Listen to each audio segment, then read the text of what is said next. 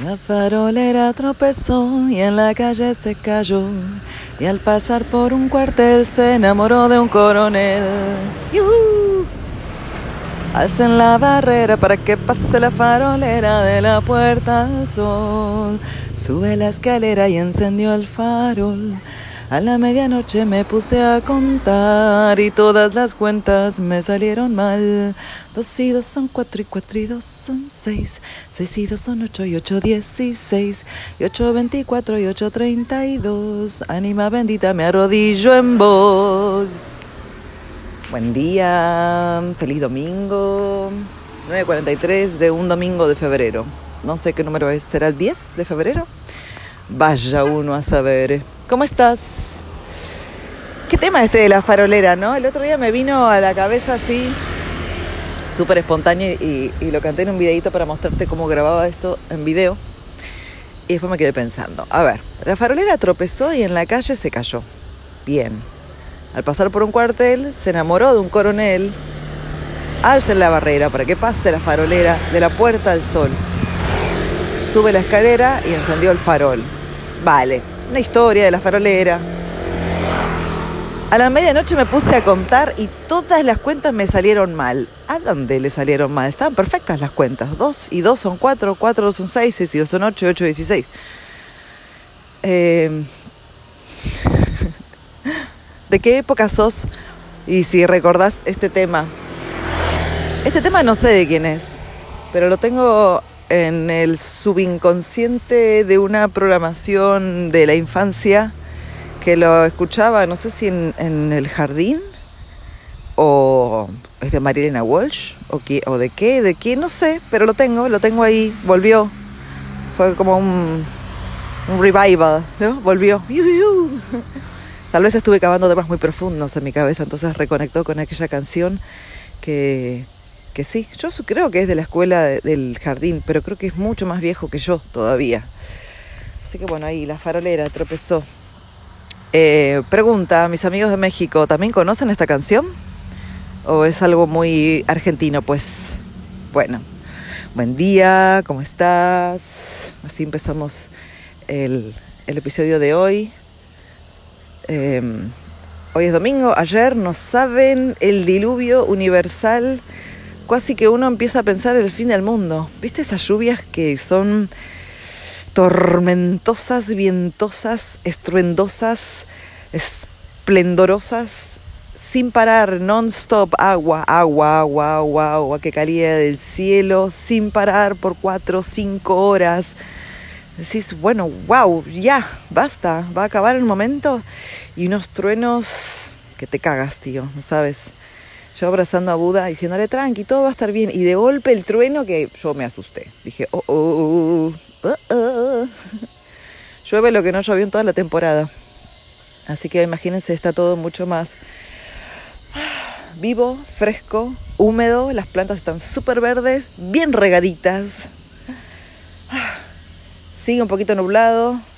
A veces después de la lluvia, después de la tormenta sale el sol. Bueno, no, acá sigue un poquito nublado. Pero bueno, al fin llegaron las temporadas de lluvia tan prometidas de la, de la sesión, ¿no? de la temporada misma, que debería haber sucedido ya hace meses. Diríamos que estamos en el final, pero bueno, yo te cuento lo que está pasando en Bali en estos momentos, al menos en Ubud, que estamos en el centro. Siempre suele llover más acá en Ubud, que es como más centro-norte. Y bueno, tengo un amigo que vive en Changú, que está al sur, que llueve, soler, suele llover menos. Pero en este caso me dijeron que fue al revés, que llovió primero ahí, como el fin del mundo, y luego vino el agua para aquí. Así que bueno, hoy tenía ganas de salir, de pasear, de hacer algo, pero bueno, delicada el tema de las lluvias, porque te agarra, te, agarra, te agarra en medio paseo con la moto y no es tan divertido. Así que sí, además que hay mucha gente que que se saca los zapatos, zapatillas, ojotas, chanclas y sigue con la moto. A mí me da miedito manejar descalza, así que como que tengo que ir más equipada. Me llevo unas ojotas o zapatillas extras para la lluvia, que no me importa que se mojen, pero si tengo que frenar con la patita en el asfalto con la moto, que tenga una suela fija. Nada, detalles, curiosidades de cómo vivir en Bali y estar preparado para estos momentos. Bueno, ¿cómo estás? Em, después del último capítulo, temporada, episodio, podcast, salida, momento, tenía ganas de hablar de ciertas cosas porque se fueron desatando ciertos temas a raíz de llamadas que tuve. Eh, mira, te mando un beso Vicky, Miki, que a ella nos conocimos hace 20 años, aprox, más o menos. Éramos las ex de nuestros ex, no, éramos las novias de nuestros ex en aquellos momentos, pero en aquellos momentos no hablábamos porque teníamos 20 y estábamos en otra, ¿viste cómo, es la edad? La edad del pavo. Y ahora, a los 40, reconectamos desde otro lugar como mujeres. Entonces, em, hablamos de algo que yo te quiero traer hoy y preguntarte, porque tengo cierta curiosidad. Y mm, es con respecto a las mujeres. Yo siempre digo que, bueno, todo el mundo tal vez me veía muy segura de mí misma y ya, tal vez sí, tal vez me costaba demostrarlo, tal vez no, quién sabe. Ya pasó, ¿no? El tema es que cuando yo empecé a viajar por el mundo, me acuerdo estaba en Estados Unidos, en México, y empecé a conocer mujeres que me empezaban a decir qué hermosa que sos, qué linda que sos, qué, qué, talentosa que sos, mujeres que te tiran flores. Y yo digo, esto jamás lo hubiera escuchado de la boca de una argentina. Y el otro día lo saqué tema con, Miki y mm, ella dice que es un tema generacional. Yo pienso que no es generacional, sino una cuestión de Argentina y la competitividad entre mujeres, la competencia. Entonces me quería, me quería, no, te quería preguntar, ¿qué pensás? Quería hacer una encuesta entre mujeres de mi misma edad, que hayamos nacido en Argentina y ahora estamos viviendo en diferentes lugares del mundo, y si nos pasa lo mismo, si es una cuestión de edad que ahora cuando somos más grandes y nos consideramos un poco más asentadas en la vida, en la tierra, ¿no? en la materia, en cómo se dan las cosas, y que competir entre mujeres es una estupidez que no tiene sentido.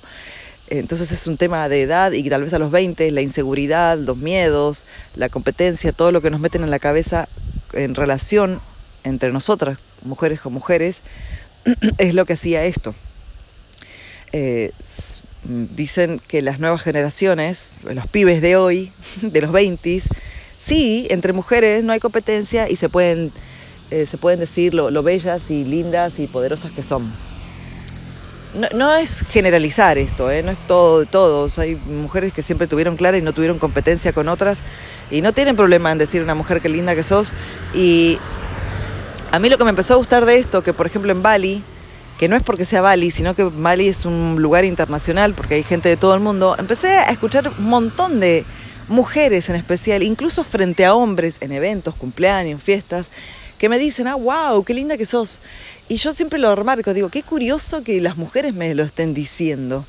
Y, y una mujer me lo dijo frente de los hombres, es que me dice, tal vez te lo digo yo en representación de los que están acá, porque sabemos que no hay ningún otro tipo de interés, ¿no? Em, pero me llamó la atención esto.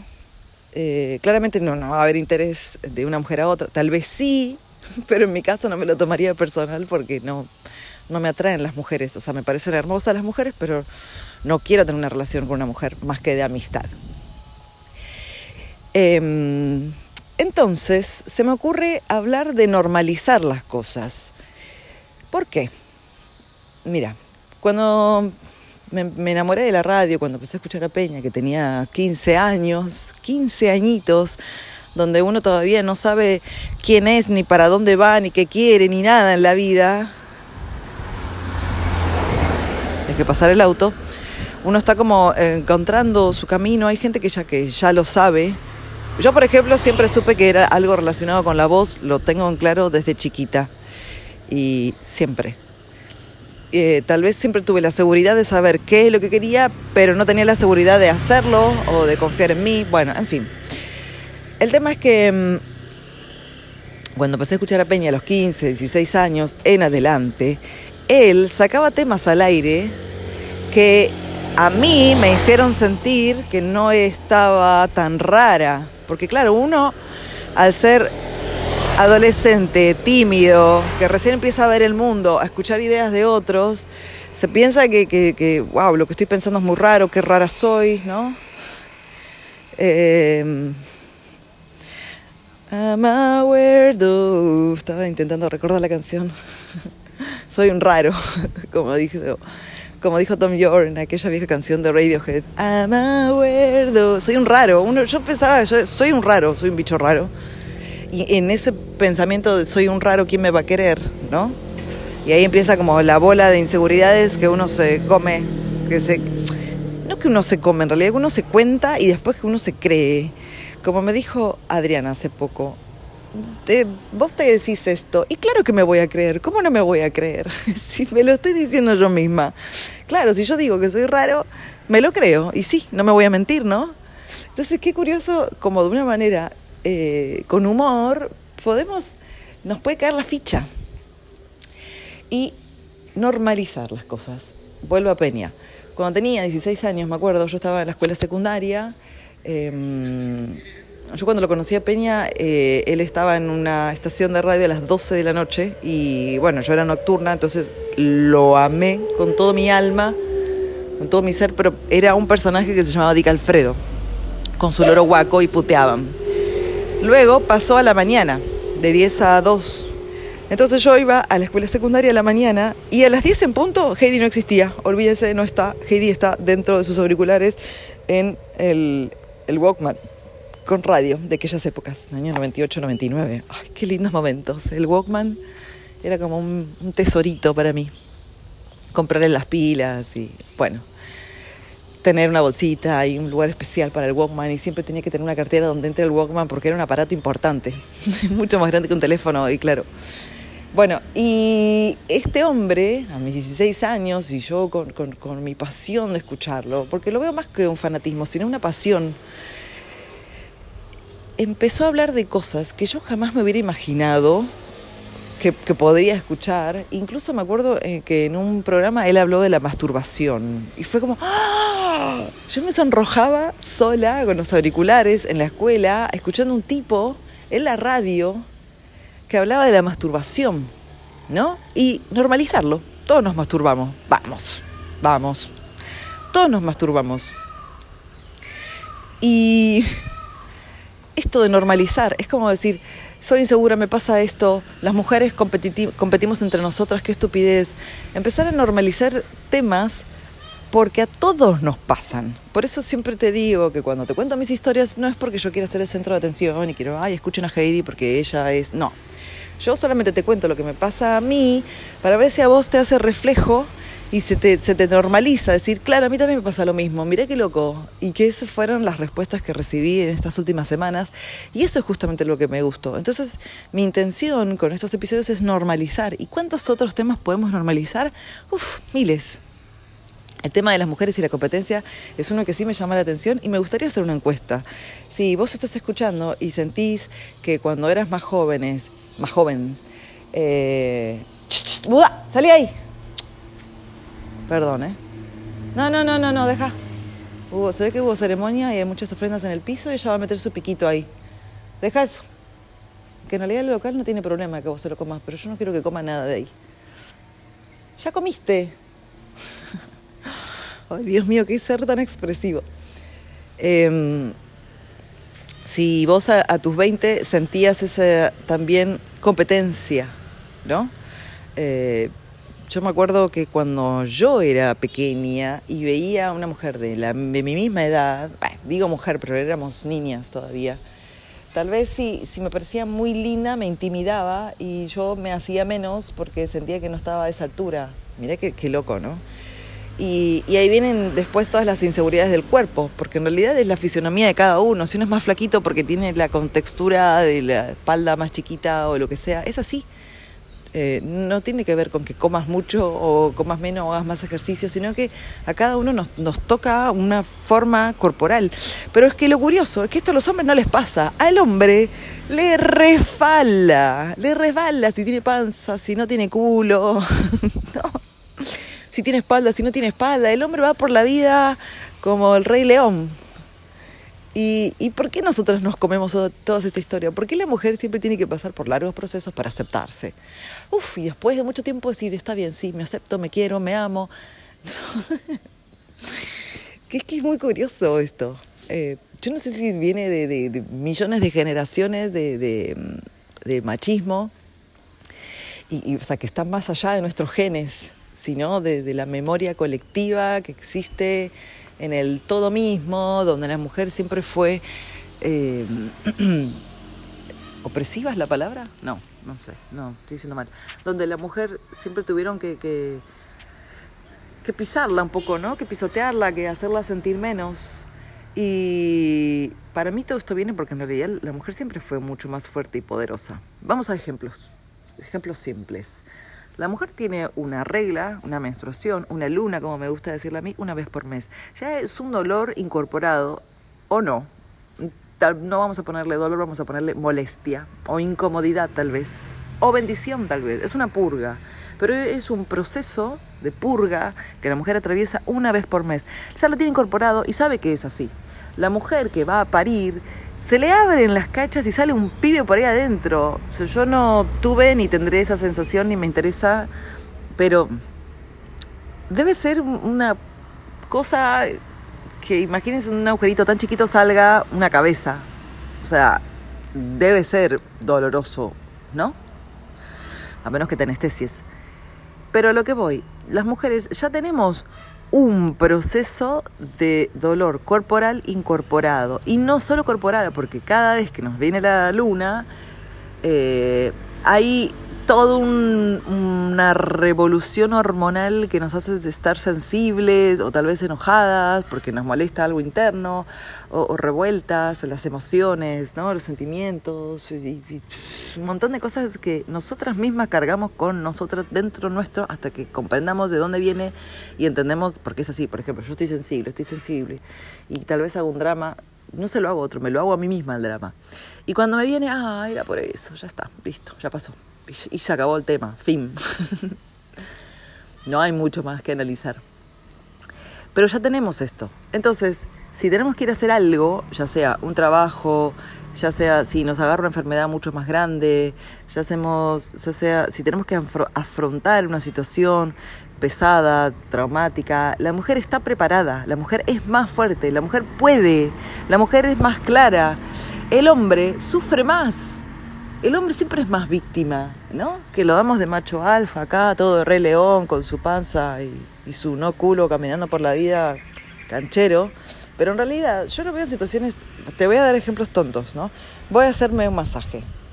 Apretame todo lo que pueda, que soy re masoquista, me encanta. O sea, la idea es que, que mueva el músculo ahí, lo que está trabado y que salga.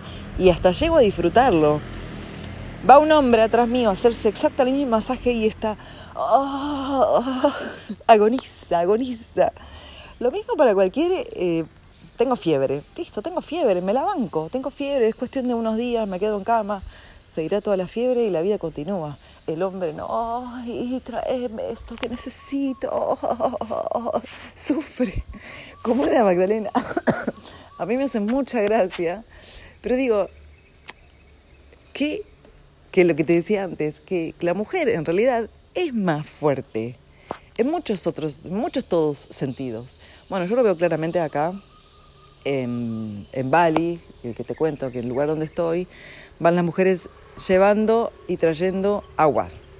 Bueno, no van llevando y trayendo, sino llevan bidones de agua vacío, bajan escaleras, muchas, eh, que no es solamente la escalera en sí, que la escalera está muy bien hecha, pero imagínate que llueve y hay como un verdín que, puede ser medio resbaloso. Bueno, ellas van con sus ojotas eh, así, nada, eh, con el bidón, bajan, llenan todo eso de agua, que no sé cuántos litros son, 50 litros, se lo ponen a la cabeza y suben.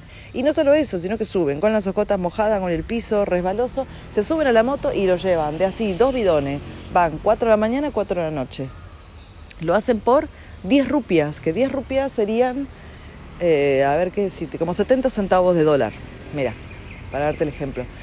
Y van y lo hacen y no sufren y no lloran y no se quejan y no son víctimas y lo entienden y son fuertes. Incluso para afrontar situaciones, claro, la mujer está preparada para tener hijos, para cuidar el victimismo de los otros, para proteger, para abrazar, para estar. O sea, la mujer es fuerte. La mujer está mucho más preparada para afrontar el mundo, yo creo, que los hombres. Porque el hombre siempre tiene a mamá, y si no tiene mamá, tiene una mujer que le hace de mamá. Entonces el, hombre necesita una contención. Porque claro, el hombre no debe llorar cuando es chiquito, ¿no? Como, ah, yo macho, macho, no voy a mostrar una lágrima. ¿No? Pero eso los hace más sensibles, porque ni siquiera pueden tener los huevos para llorar y decir, sí, me siento mal, hoy me quedo en cama, o sí, tengo fiebre y esto también pasará, y, me, ¿no? Entonces, qué curioso cómo se dan las cosas y, qué torcido está todo a veces, pero entenderlo y normalizarlo. No estoy hablando, no estoy diciendo que el hombre es menos y la mujer es más, no. Estoy hablando de realidades que es que las mujeres atravesamos situaciones de tener que aceptarnos y dejar de competir entre nosotras, ya sea generacional o sea específicamente de un país como Argentina, y hablo de ahí porque yo nací ahí. Pero te digo, eh, cuando empecé a viajar, no te digo vivir, pero mismo a viajar, en México, en Estados Unidos, que en Perú, que acá, que allá, que en Bali, eh, veo que chicas de mi edad, menos también, más también, me dicen, wow, qué linda que sos, y ya está. Y tampoco por eso yo me creo más, sino es como, como si te regalaran una flor. Y decir, ay, gracias, y no, y te, te da como un brillito más ahí y ya está. No, no quiere decir que ahora yo infle el pecho y, levante los hombros y diga, claro, porque yo soy la más hermosa de todas. No, porque no es competencia. Simplemente una otra mujer reconoció mi belleza y eso es un detalle de amor, ¿no? Em, así que me, pareció esto interesante y me parece em, interesante normalizar un montón de cosas para que dejen de ser traumáticas para todos. Mira, justo estaba pensando que, viste que la tecnología nos escucha. El teléfono, Google, la computadora. Hablamos de bicicletas y casualmente eh, nos aparecen em, promos de comprar bicicleta, alquilar bicicleta o lugares donde se puede ir a pasear en bicicleta. Buda. Yeah, yeah. Bagus. A ver, está ladrando a un local, perdón. Dale. ¿Para acapar? Baik. Ya. Namanya Buddha. Ya, bagus. Eh, ¿Qué te estaba diciendo? Ah, que la tecnología nos escucha. Y me preguntaba, ¿será que si uno está pensando en, no sé, por ejemplo, digamos, terapia, y te aparecerá estos podcasts? Porque yo aquí hablé mucho sobre terapias, ¿no? La, terapia de la escritura, la radioterapia, la terapia de hablar, el parloteo, de sacarlo, eh, de sacudirlo. Y la catarsis artística, que también es, uf, es, es harta terapia. Arte terapia, harta terapia. ¿Quiénes dicen así? Los españoles, ¿no? es harto de, harta, artística. Bueno, em, normalizar. Porque cuando, insisto, tenía 16 años y escuché a un hombre que empezó a normalizar temas en los que yo me estaba comiendo películas que no eran reales y me sentía weird, rara, un bicho raro. Em, no estaban buenos y al escucharlos, normalizarlos desde otro, entendí que a todos nos pasa lo mismo. Entonces ahí empezamos como a conectarnos y a unirnos entre nosotros y también a ser más compasivos, porque cuando uno vive la experiencia, eh, lo habla desde el corazón, desde el lugar de de un lugar ya vivido, ¿verdad? Que no es lo mismo que, que veo una película y te la cuento. Eh, aunque bueno, justo, bueno, tema aparte, ¿no? Ya me voy por las ramas, porque justamente vi em, como una serie chiquita de, de, de juegos de la mente y dice que cuando nosotros vemos al otro haciendo algo, nuestro cerebro cree que lo estamos haciendo nosotros. Es como el placer de ver a otro comer helado, por ejemplo como que ya nuestro cerebro lo está disfrutando. Como cuando mm, eh, en, un blooper o algo, viste, cuando uno no se va en bicicleta y se cae y dice, ¡uh! Porque como que te dolió a vos, parece como que si te hubieras caído vos, ¿no? Esa sensación de, de hacer lo propio con la vista, porque el cerebro lo entiende así. Bueno, lo mismo con, con todo esto, ¿no? No estás solo, amigo, somos todos raros. Y a la vez no somos todos raros, estamos todos en la misma. Y siempre insisto, todos pasamos por lo mismo. Y, está bien y es normal y supongo que son cosas que tenemos que atravesar y a partir de eso vamos aprendiendo. Y eso es un beneficio de ir creciendo y la edad. Eso es un beneficio de, la sabiduría, de la experiencia de los años. Estoy caminando al círculo y Buda me sigue. Eh. Claramente que, a todos nos encantaría tener la mentalidad de los 40 a los 20, ¿no? Y seguramente cuando tengas 50 diría, wow, ¿qué estaba haciendo a los 40? Ay, qué piba, ¿no? Bajaría a darme una cachetada. Pero no importa, estoy aquí, estoy ahora y estoy bajando esta información que te quiero compartir porque estos episodios lo que quiero hacer es justamente esto, normalizar. Así le voy a titular a este episodio. Y con esto me voy a ir despidiendo, así vuelvo a casa con Buda. ¿Vamos? Bueno, vamos yendo. Eh, esperemos que hoy no llueva, escuchan mis zapatitos. Tiki, tiki, tiki, tiki, tiki, tiki.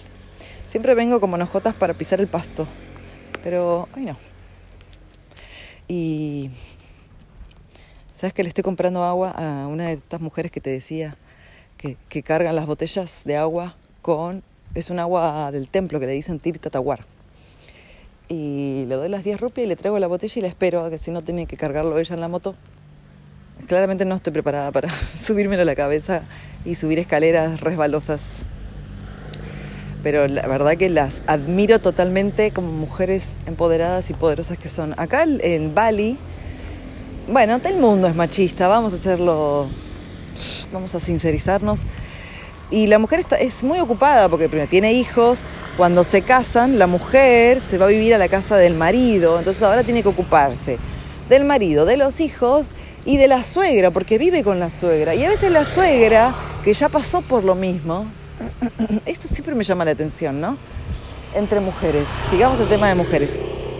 Mujeres que ya han pasado por lo mismo, ¿por qué no tienen compasión? Pues si yo estuve en tu lugar, yo sé de qué se trata. Yo sé de lo que estás pasando. O sea, te arrancan de tu familia para meterte en la familia del, del Guayán.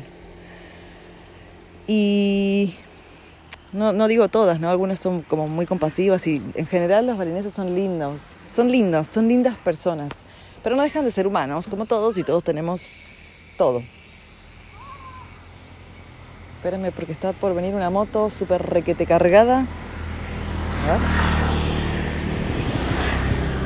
Se pueden llevar un camión arriba de la moto si quieren. Estamos volviendo. Eh, ser compasivo con alguien que ya pasó por lo mismo que pasaste vos y vos como mujer grande, adulta, eh, no, no ponerte a hacerse la más difícil a la otra. Bueno, entonces yo veo a la mujer balinesa muy fuerte, se tiene que enfrentar a una vida nueva, con un marido nuevo, y, no solo el marido, sino todo el paquete, incluida la casa. Y todo esto es salir a trabajar, cuidar a sus hijos y eh, hacer las ofrendas, y miles de otras cosas que tiene que hacer la mujer en Bali, como cargarse aguas en la cabeza. Y ahora el nuevo Bali es que ellos trabajan para nosotros. Hoteles, resort, ellos limpian, sirven, cocinan, están al servicio, son personas muy serviciales. Pero bueno, mi punto era normalizar el tema de la situación de las mujeres. Te quiero contar todo lo que está por pasando y por pasar en estos días en Bali porque se viene Galungan. El 18, si no me equivoco, o el 13, bueno. Pero voy a hacer otra salida para eso. Eh, Galungan, Kuningan, después Niepi. Así que ellos están muy ocupados en estos días.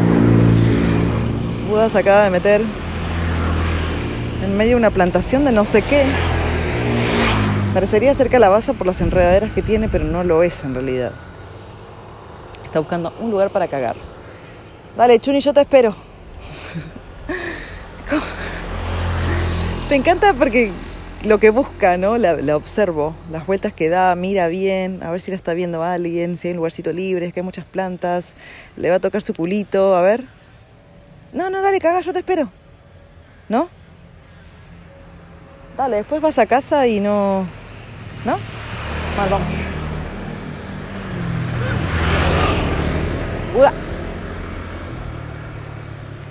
Bueno, no cagó. Pero volvemos a casa.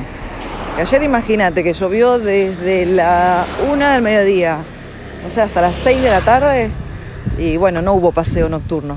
Bueno, sí, cuando frenó, lo obligué, vamos, vamos a dar una vuelta, todo mojado, pero vamos, salgamos a mirar un poco afuera, ¿no? Porque también todo el día en la casa es que no quedan muchas opciones con la lluvia.